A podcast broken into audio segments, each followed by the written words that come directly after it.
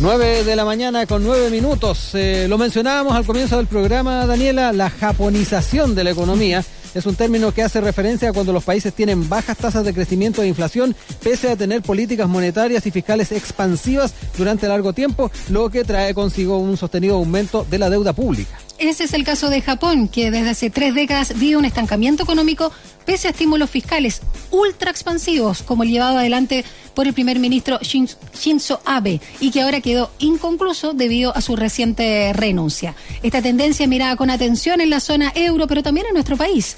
Y para hablar sobre esto ya estamos en contacto con Roberto Contreras, doctor en economía y director de posgrados de la UTEM, a quien le damos la bienvenida. Hola Roberto, ¿cómo estás? Buenos días, Daniela. Buenos días, Rodrigo. Muy buenos días. Eh, gracias por compartir con nosotros esta conversación y un poco eh, analizar los alcances que tiene este término de la japonización eh, de la que hemos estado hablando. Lo primero, profesor, con la pandemia ha aumentado este riesgo en el mundo con bancos centrales que han tenido una política, digámoslo, altamente expansiva. hay un caso como el de la zona euro, por ejemplo. Sí, bueno, la verdad es que este tema se acuña justamente en, en Europa pero incluso se acuña mucho antes de, empezar a ver el tema de la pandemia, digamos, y los efectos. O sea, ya existía cierta preocupación en Europa 2018, 2019, eh, justamente por el alto nivel de deuda pública que se observaba, sobre todo en los países de la Europa del Sur, eh, como España, eh, Grecia, Italia, algo Portugal también eh, y obedecen justamente a, estos altos niveles de deuda pública y veían ahí eh, lo que está ocurriendo en Japón, pero tienen diferencias eh, sustanciales. Y, y, lo mismo pasa respecto, porque ahora se ha tocado el tema y, se está asociando un poco a la realidad que podría tener Chile en ese ámbito. Y yo diría que son necesarios escenarios total, totalmente distintos o sea, lo que estamos viendo ahí en Japón, eh, se, conjugan varios elementos que son de corte estructural. Efectivamente, ellos han tenido una, un, bajo nivel de crecimiento, eh, pero también eh, están mostrando un estancamiento de la población. Ah, y hay un factor que cambia. Hay un factor, claro. La población está disminuyendo. Fíjate que el, el dato por ejemplo, del 2010 la población llegaba a 128 millones de habitantes y el 2019 ya eran 126. o, sea, se habían reducido en 2 millones mira. la población. Entonces, gran parte de lo que es el efecto de incremento de productividad, eh, digamos, se lo come la disminución de la población. Claro, está, vinculado. Entonces, perdón que te interrumpa, Roberto. En ese sentido, ¿tú coincides con lo que dijo mm, el presidente del Banco Central, Mario Mercier, cuando dijo que en la presentación del IPOM de septiembre que estamos muy lejos del fenómeno que se vio en Japón, acá en Chile? Claro, y América, América Latina en, general, está lejos de eso. O sea, acá cuando los países intentan monetarizar la deuda pública, eso se va a traducir en fuertes presiones inflacionarias. Entonces, otra de las cosas que ocurre allá es que eh, tienen un mercado de capitales fuertemente desarrollado, con mucho ahorro interno. Entonces, gran parte de la deuda el Estado la tiene hacia el interior. O sea, tienen un bajo nivel de deuda externa. No tienen en ese entonces no tienen en ese sentido la exposición que tienen, por ejemplo, los países de América Latina, de, América Latina. Eh, lo otro es que, por ejemplo, ahora el Banco Central había salido a comprar gran parte de lo que era eh, la emisión de deuda. Entonces, ¿quiénes estaban financiando definitivamente este exceso de gasto público, por decirlo de, de una forma? Eh, básicamente las mismas personas. Entonces, ¿y, ¿y quién financia el Estado? Las personas, el sector privado. Exacto. Entonces, el 10%. Ahí, claro. Eh, entonces hay como una especie de círculo interno, digamos, el que se está dando vuelta, porque efectivamente, ¿qué podría hacer el Estado para pagar esa deuda? Aumentar la tasa impositiva. Eso es importante también relevarlo, profesor, porque ahí también eh, cabe la pregunta si el sector privado eh, tiene que tener también más confianza en gastar en, esa misma línea, y que tal vez es uno de los análisis que se podrían hacer respecto a los caminos para no llegar a esa japonización, como se dice. Claro, pero además están, estamos en niveles de desarrollo muy distintos. Japón es la tercera economía a nivel mundial en términos de magnitud del PIB ellos aportan con cerca del 6% del PIB mundial. Vienen después de eh, Estados Unidos y China. ¿ah? y, en, términos de población, obviamente es una población mucho más pequeña. Roberto, y otro factor puede ser esto que también a lo que se ha dedicado el Banco Central de proveer liquidez como una medida esencial por un shock no económico. ¿Puede ser una diferencia también con el caso japonés o la llamada japonización? Claro, que aquí en el caso nuestro lo que hemos estado viendo es que efectivamente el Banco Central está respondiendo a una contingencia eh, actual, ¿cierto? Inyectando liquidez y efectivamente hemos mantenido relativamente acotada la inflación, eh, pero también en un escenario en que a nivel mundial todas las economías están inyectando liquidez. ¿Ya? Entonces, habitualmente, eh, ¿qué nos ocurre? por ejemplo, que en muchas ocasiones eh, lo que observamos es que los países desarrollados, por ejemplo Estados Unidos, tiene un ciclo expansivo, sube la tasa de interés y eso nos golpea. Le pasó a Argentina, le pasó a Turquía el, eh, durante el último tiempo, que la subida de las tasas de interés en Estados Unidos obviamente provocaron salidas de capitales de esta economía, porque ahí, digamos, los agentes económicos buscan mayores seguridad en instrumentos eh, con menos riesgo. O sea, a la misma rentabilidad van a preferir siempre instrumentos de menos riesgo. Eh, pero en el escenario actual, en que todos los países están en la misma dirección, eh, donde todos están aplicando una política monetaria expansiva, digamos, estos efectos son más acotados.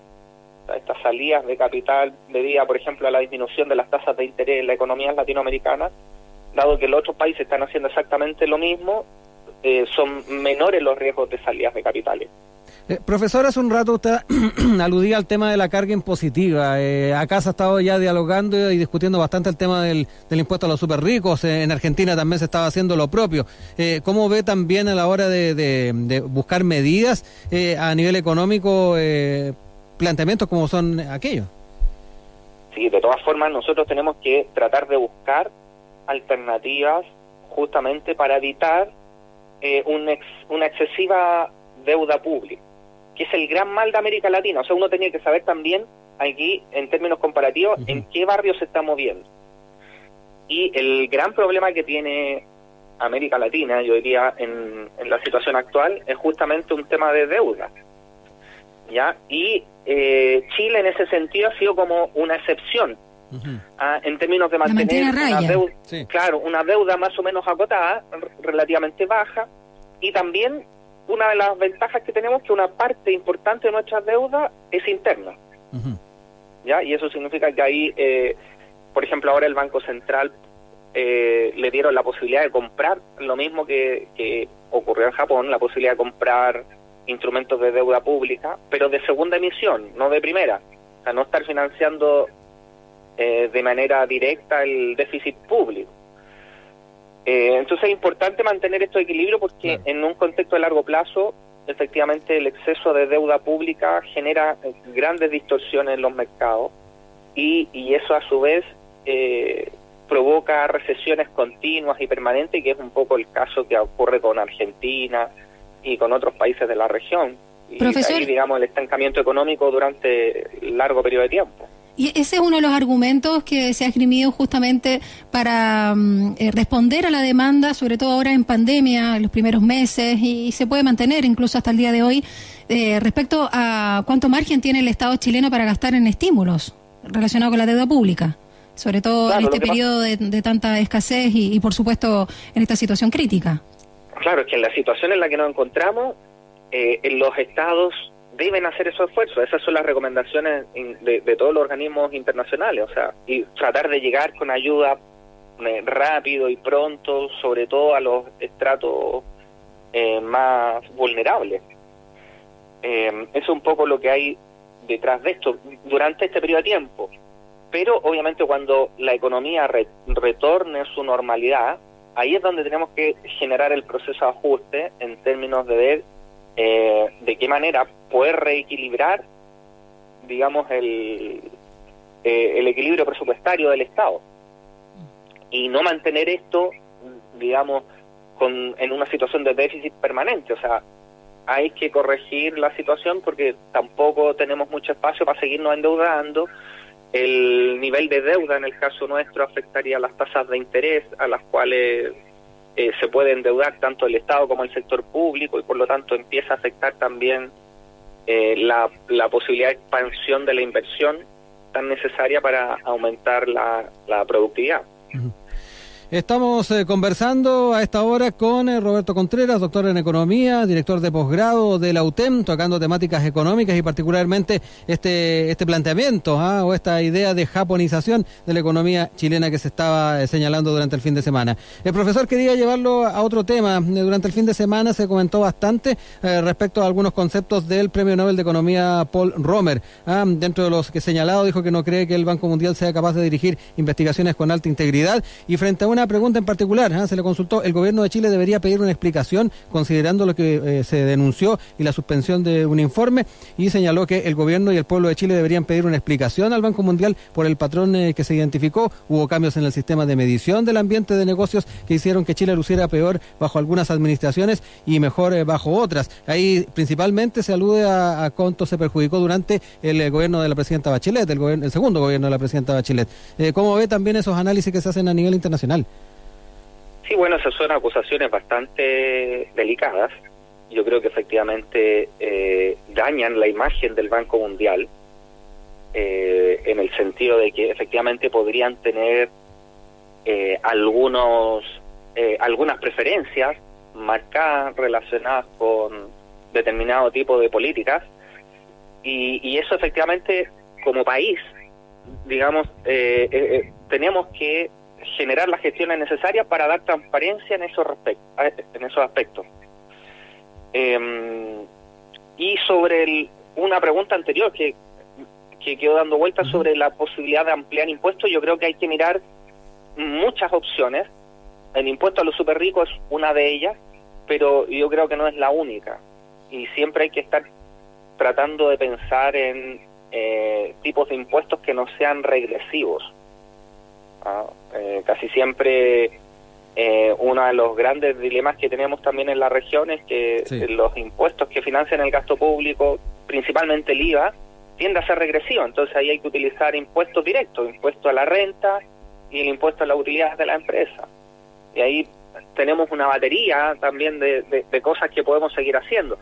Por ejemplo, mira, una de ellas es que nosotros tenemos una tasa eh, arancelaria del 6% para aquellos países con quienes no tenemos convenio. Entonces yo a esta altura me pregunto si eso mm.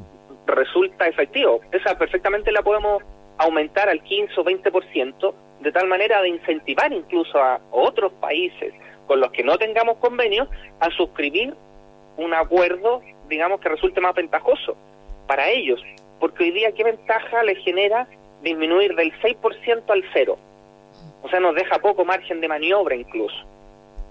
Ahí tenemos un impuesto que podríamos subir. Otro de los impuestos que podemos subir también es impuesto a lo que es la venta y exportación de recursos naturales. Yo creo que nosotros fuimos bastante tímidos con el tema del royalty al sector minero. Y ese royalty que le aplicamos al sector minero lo podemos aumentar un par de puntos porcentuales y además aumentar y, o generar otros royalties a la explotación de recursos naturales. O sea, ahí tenemos otro tipo de, impuestos que también efectivamente se podrían aplicar eh, para tratar de eh, generar, digamos, políticas públicas que sean también eh, un poco más integradoras, porque sabemos que mm. uno de los grandes problemas que tiene la economía ha sido el conflicto social, que está marcando también en cierta medida nuestra trayectoria, y por lo tanto el Estado necesita eh, recaudar más impuestos para generar una política de redistribución mayor. pero eso a la larga, en un contexto a largo plazo, también nos va a dar más estabilidad social, más integración, probablemente afecte también la delincuencia, mejorar las oportunidades justamente de las clases más desposeídas. O sea, tiene un efecto positivo sobre el crecimiento en un contexto a largo plazo. Hay un mayor esfuerzo, pero también tiene una mayor retribución. Eh, exacto, eso, no me salía la palabra. Profesor, por último, eh, hoy en Economía y Negocios, el cuerpo del Mercurio, eh, dan cuenta de un análisis del Banco, del Ban Chile, perdón, inversiones sobre el escenario de la deuda. Dice, PIB de Chile solo cubriría intereses de la deuda hacia 2024 si crecimiento sigue bajo, en tanto que Moody's bajó de estable a negativa la perspectiva para la economía por la mayor deuda y el comité de expertos proyectó un PIB de tendencia de 1,5%. Aquí dice que son dos luces rojas que relevan la importancia de volver a crecer. ¿Está de acuerdo con este análisis? Sí, bueno, el país necesita volver a crecer. O sea, ese es un tema. El, año pasado tuvimos una muy baja tasa de crecimiento, sobre todo en el último trimestre, y ese último trimestre se vio afectado, como ustedes saben, en gran medida por lo que fue el conflicto social. Ahí los datos, digamos, eh, se hicieron más, mucho más negativos, de tal forma que el PIB per cápita tuvo un crecimiento negativo. O sea, también para mejorar la calidad de vida de las personas mm. necesitamos aumentar la tasa de crecimiento y aumentar la tasa de crecimiento per cápita. Em, ahora, también hay un cuestionamiento al modelo de desarrollo en términos de que el modelo de desarrollo que nosotros tenemos ya probablemente estaría medianamente agotado porque hemos sido básicamente rentistas y ha habido poca eh, Mm, poca estrategia en términos de desarrollo país. Entonces, en términos de decir, oye, ¿qué sectores nos interesaría potenciar? Eh, ¿Hacia dónde están nuestras ventajas comparativas? Y, qué es lo que nos interesaría en un contexto de largo plazo. Y hay una oportunidad ahí para los recursos naturales. Claro, que es un poco la estrategia que han seguido también los países asiáticos. Los, o sea, América Latina en general, por ejemplo, tuvo un proceso de apertura casi unilateral sin fijarse mucho en tratar de potenciar algunos sectores. Y ahí Asia mostró un mejor desempeño en, términos de generar políticas públicas que orientaran un poco ese desarrollo. Profesor, queremos agradecer este contacto, haber analizado eh, particularmente este, este concepto que fue bastante comentado durante el, fin de semana, hubo notas de prensa que se centraron en aquello y obviamente ah, ir viendo si efectivamente los factores de nuestra economía eh, tienen eh, algún tipo de cercanía con algunos procesos que se han vivido alrededor del mundo. Exacto, de esta japonización. Muchas gracias, profesor. Gracias, profesor. Linda semana. No, gracias a ustedes y un saludo a los auditores del programa.